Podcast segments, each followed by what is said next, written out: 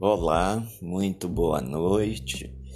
Para você que está triste porque perdeu um amigo ou um parente, ou que estava doente, não esqueça que Deus sempre foi a solução para nos ajudar naqueles momentos mais difíceis da nossa vida.